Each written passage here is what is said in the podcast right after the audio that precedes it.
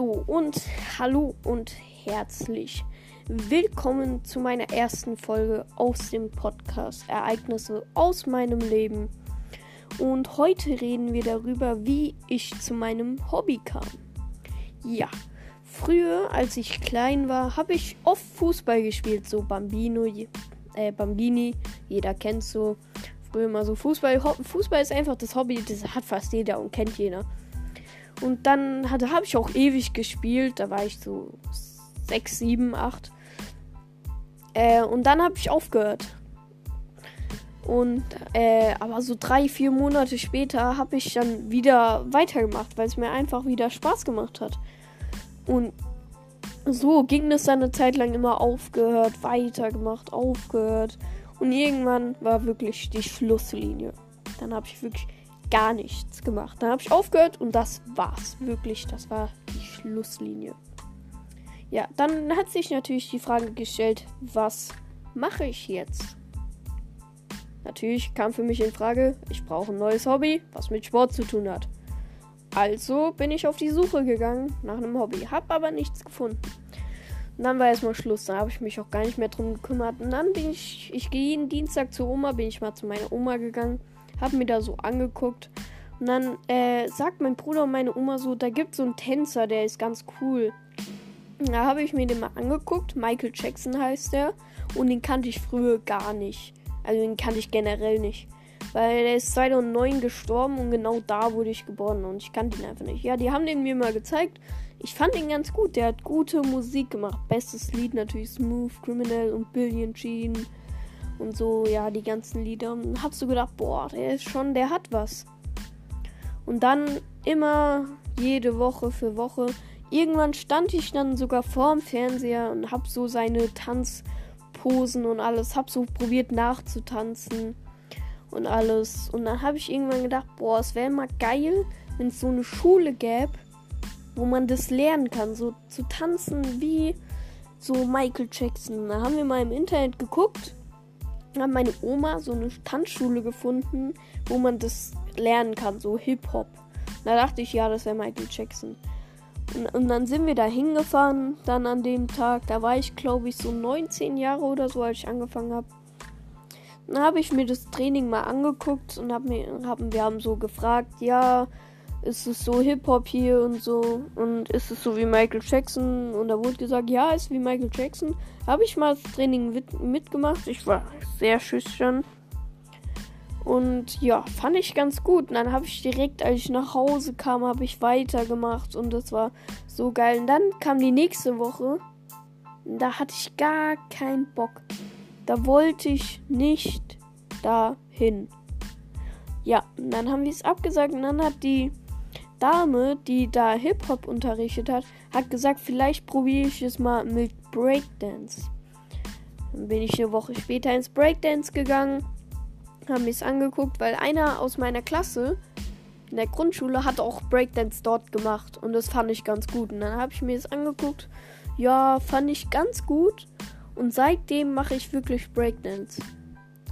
Und dann kam so der Durchbruch eigentlich. Dann war ich so gut, ich habe wirklich immer gelernt zu Hause bei meiner Oma und so.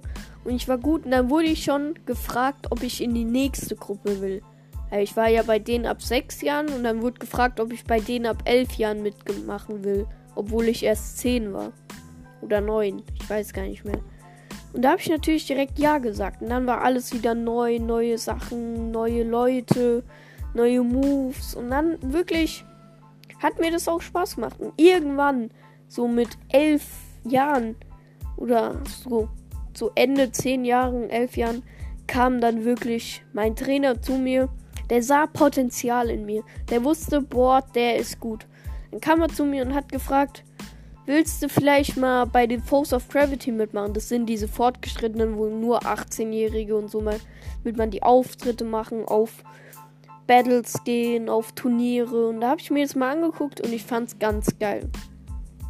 Und seitdem mache ich dann wirklich Sachen. Ich mache geile Sachen, Auftritte, Liederkranz. Also Fastnacht ist das ein Event bei uns hier in der Stadt. Und ja, ich fand es eigentlich ganz cool. Dann war auch alles so neu. Und man hat wirklich Moves gelernt, Zum Beispiel, da hat man Rückwärtssaltos gelernt, Flickflack, geile Kopfstände, auf den Kopf drehen, alles, Handstand springen, wirklich, da hast du sau viel auch Akrobatik gelernt. Und das fand ich einfach so cool. Und dann wurden wir immer eingeladen zu so einem Musikvideo von einer Sängerin. Die ist nicht so berühmt und ich mag ihre Musik eigentlich auch nicht so. Aber war halt mal schon für so eine Musik Musikerin ein Video zu drehen, wo ich auch eine besondere Rolle, weil die hat sich uns so angeguckt und da hat sie gedacht, boah, der Kleine da, den will ich unbedingt drin haben. Dann sind wir als Gruppe dahin. Das war irgendwo in Darmstadt oder so. Also da ist man schon zwei Stunden, drei Stunden gefahren. Und dann kamen wir so, ja, hin. Das war in so einem Haus mit so Spiegeln und alles. Also so ein optische Täuschunghaus. Das mich voll verwirrt, Alter. Ich habe so schnell Kopfschmerzen bekommen von dem Ganzen. Und dann habe ich wirklich, ich war da so, ich, da war ich schon elf Jahre. Und da haben wir da so getreten. Dann kam ich schon die erste Rolle in so einem Laubwald und so und musste da als Marionette spielen. War ganz cool. Fand ich auch gut. Dann kam meine andere Gruppe, also die größeren, und wir haben dann ein Choreo getanzt. Für alle, was nicht wissen, was ein Choreo ist. Eine bestimmte Reihenfolge aus Moves zusammengebaut. Also quasi wie auf einem Auftritt alle synchron. Ja, haben wir das gemacht. Fand ich ganz gut. Tipp, top, flop, flop. Und dann sind wir irgendwann abends, haben halt noch da getrunken und so. Sind dann abends zurückgefahren und ich kam um 1 Uhr nach Hause. Um 1 Uhr in der Nacht nach Hause. Und am nächsten Tag Schu war Schule. Das war an einem Sonntag. Und am nächsten Tag war einfach Schule. Da habe ich am Freitag habe ich so eine Bescheinigung eingereicht, dass ich am Montag die ersten zwei Stunden ausfallen lasse, weil ich ja so müde war wahrscheinlich. Und dann war ich morgens und ich war so krank. Ich hatte Kopfschmerzen, Fieber, Niesen. Das war wirklich, boah, echt krank. Und auch zwei andere Leute aus dem Tanzen waren auch krank. Ich glaube, es war wirklich zu heftig und einfach zu lang. Ja, und dann war ich am Montag doch nicht da. Meine ganze Schule dachte, äh, meine ganze Klasse dachte halt, ich würde Schule schwänzen, weil ich ja gesagt habe, weil ich erst später komme, dann doch gar nicht kam. Ja, und dann haben sie halt gedacht, ich würde schwänzen. Und am nächsten Tag bin ich dann wirklich da hingegangen und habe halt gesagt, ja, nee, es war, ich war krank und es war alles, weil es so viel war. Und da waren wir in so einem komischen Haus, da hatte ich Kopfschmerzen bekommen. Und so, ja. Und so war es dann eigentlich, bis ich irgendwann der nächste Auftritt kam auf einer Hochzeit. Da haben wir ordentlich Geld abgesahnt. Da habe ich wirklich, ich glaube, ich als Kind, elf Jahre, habe 80 Euro bekommen. Dafür, dass ich da mitgetanzt habe. Ja, das war absolut geil. Ging auch bis spät abends. Aber man hat doch so viel. Man hatte da Essen, Eis, geile Drinks und so war auch ganz nice. Fand ich sogar eigentlich bisher der beste Auftritt, wo wir gemacht haben. Ja, und dann kam mein Trainer irgendwann nochmal zu mir und hat gefragt, ob ich Co-Trainer bei denen ab sechs Jahren sein möchte. Also bei dem Kinderkurs, wo ich ganz am Anfang drin war. Dann habe ich gesagt, ja, kann ich gern machen. Und seitdem bin ich bis heute wirklich Co-Trainer.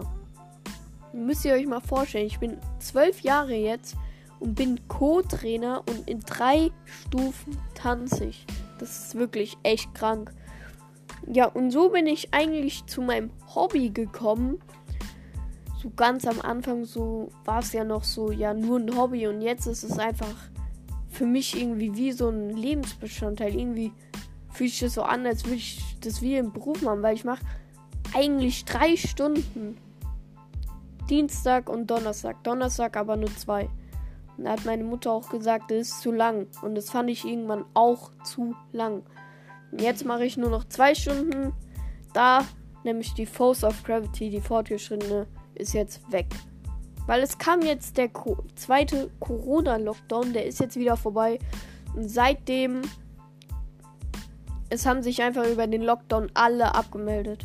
Wir sind im zweiten Kurs nur noch fünf. Und bei den Fortgeschrittenen sind wir auch nur noch zwei. Und jetzt haben wir das, äh, holen wir die aus dem ab 11 Jahren Kurs, holen wir jetzt Nachwuchsleute, also die auch in meinem Alter sind, die Force of Gravity, also in die fortgeschrittene Gruppe. und hoffen, dass das gut ist. Aber jetzt wird erstmal mit Force of Gravity abgesagt, weil die Kinder müssen jetzt erstmal auf unser Level kommen und die Sachen lernen, die wir so machen, die Saltos und alles und erstmal gucken, wie es da überhaupt so ist. Ja, und das ist eigentlich das Thema. So bin ich wirklich zu meinem Hobby gekommen. Es war wirklich eine lange Reise und es hat auch ewig gedauert, bis ich zu diesem Hobby kam. Und das muss man sich mal vorstellen. Ich kam nur zu Breakdance, zu dem Hobby, wegen Michael Jackson. Würde ich Michael Jackson nicht kennengelernt hab, haben, dann wäre ich jetzt, hätte ich jetzt wahrscheinlich ein komplett anderes Hobby. Dann hätte ich wahrscheinlich wieder Fußball gespielt. Aber das ist egal. Meine, die Freunde aus dem Fußball, ich spiele spiel immer noch Fußball, so immer auf dem Herrnsheimer Park, äh, Bolzplatz und so. Also wirklich auf so einem Schotterplatz und so. Bin zwar nicht gut, aber ich finde es reicht aus, einfach da zu spielen.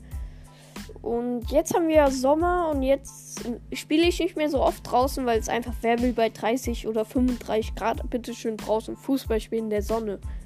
Ja, macht keiner. Es sei denn, da gibt es die Leute, die sich einfach noch bei 35 Grad einfach nicht in den Pool gehen, sondern einfach natürlich super Sport machen, Leistungssport die ganze Zeit auf hohem Niveau, einfach in der prallenden Sonne. Verstehe ich nicht. Ja, wir haben jetzt auch den Pool aufgebaut. Aber jetzt, die letzten Tage hat geregnet und es war nicht kalt, nur so 20 Grad. Und da bin ich nicht reingegangen. Aber früher, was heißt früher, so vor ein, zwei Wochen war es immer 35 Grad, da ist man schon in den Pool gegangen. Das war echt wirklich entspannt. Ja, mehr kann ich dazu nicht sagen. Es war einfach geil, einfach in den Pool wieder zu gehen. Und ich mag ja Sommer, aber wenn es zu heiß ist, ist auch nicht so. Wenn es so 25 oder 24 Grad sind, ist perfekt, finde ich. So, und dann kenne ich so ein Kind aus unserer Nachbarschaft. Es läuft einfach im Winter, wo es 10 Grad ist, einfach wenn das Fußball spielt, mit kurzer Hose und kurzes T-Shirt rum. Das ist krank. Da denke ich mir so, what the hell? Wie kann das sein? Wie kann man bei 10 Grad mit kurzer Hose und T-Shirt rumlaufen? Verstehe ich nicht. Ja, ich natürlich dann immer mit langer Sporthose. Und mit dicker Jacke, mit dick. Kennt ihr das Gefühl, mit dicker Jacke Sport zu machen? Mit dicker Jacke Fußball zu spielen? Das ist schrecklich, weil du dich fühlst dich so eingeengt.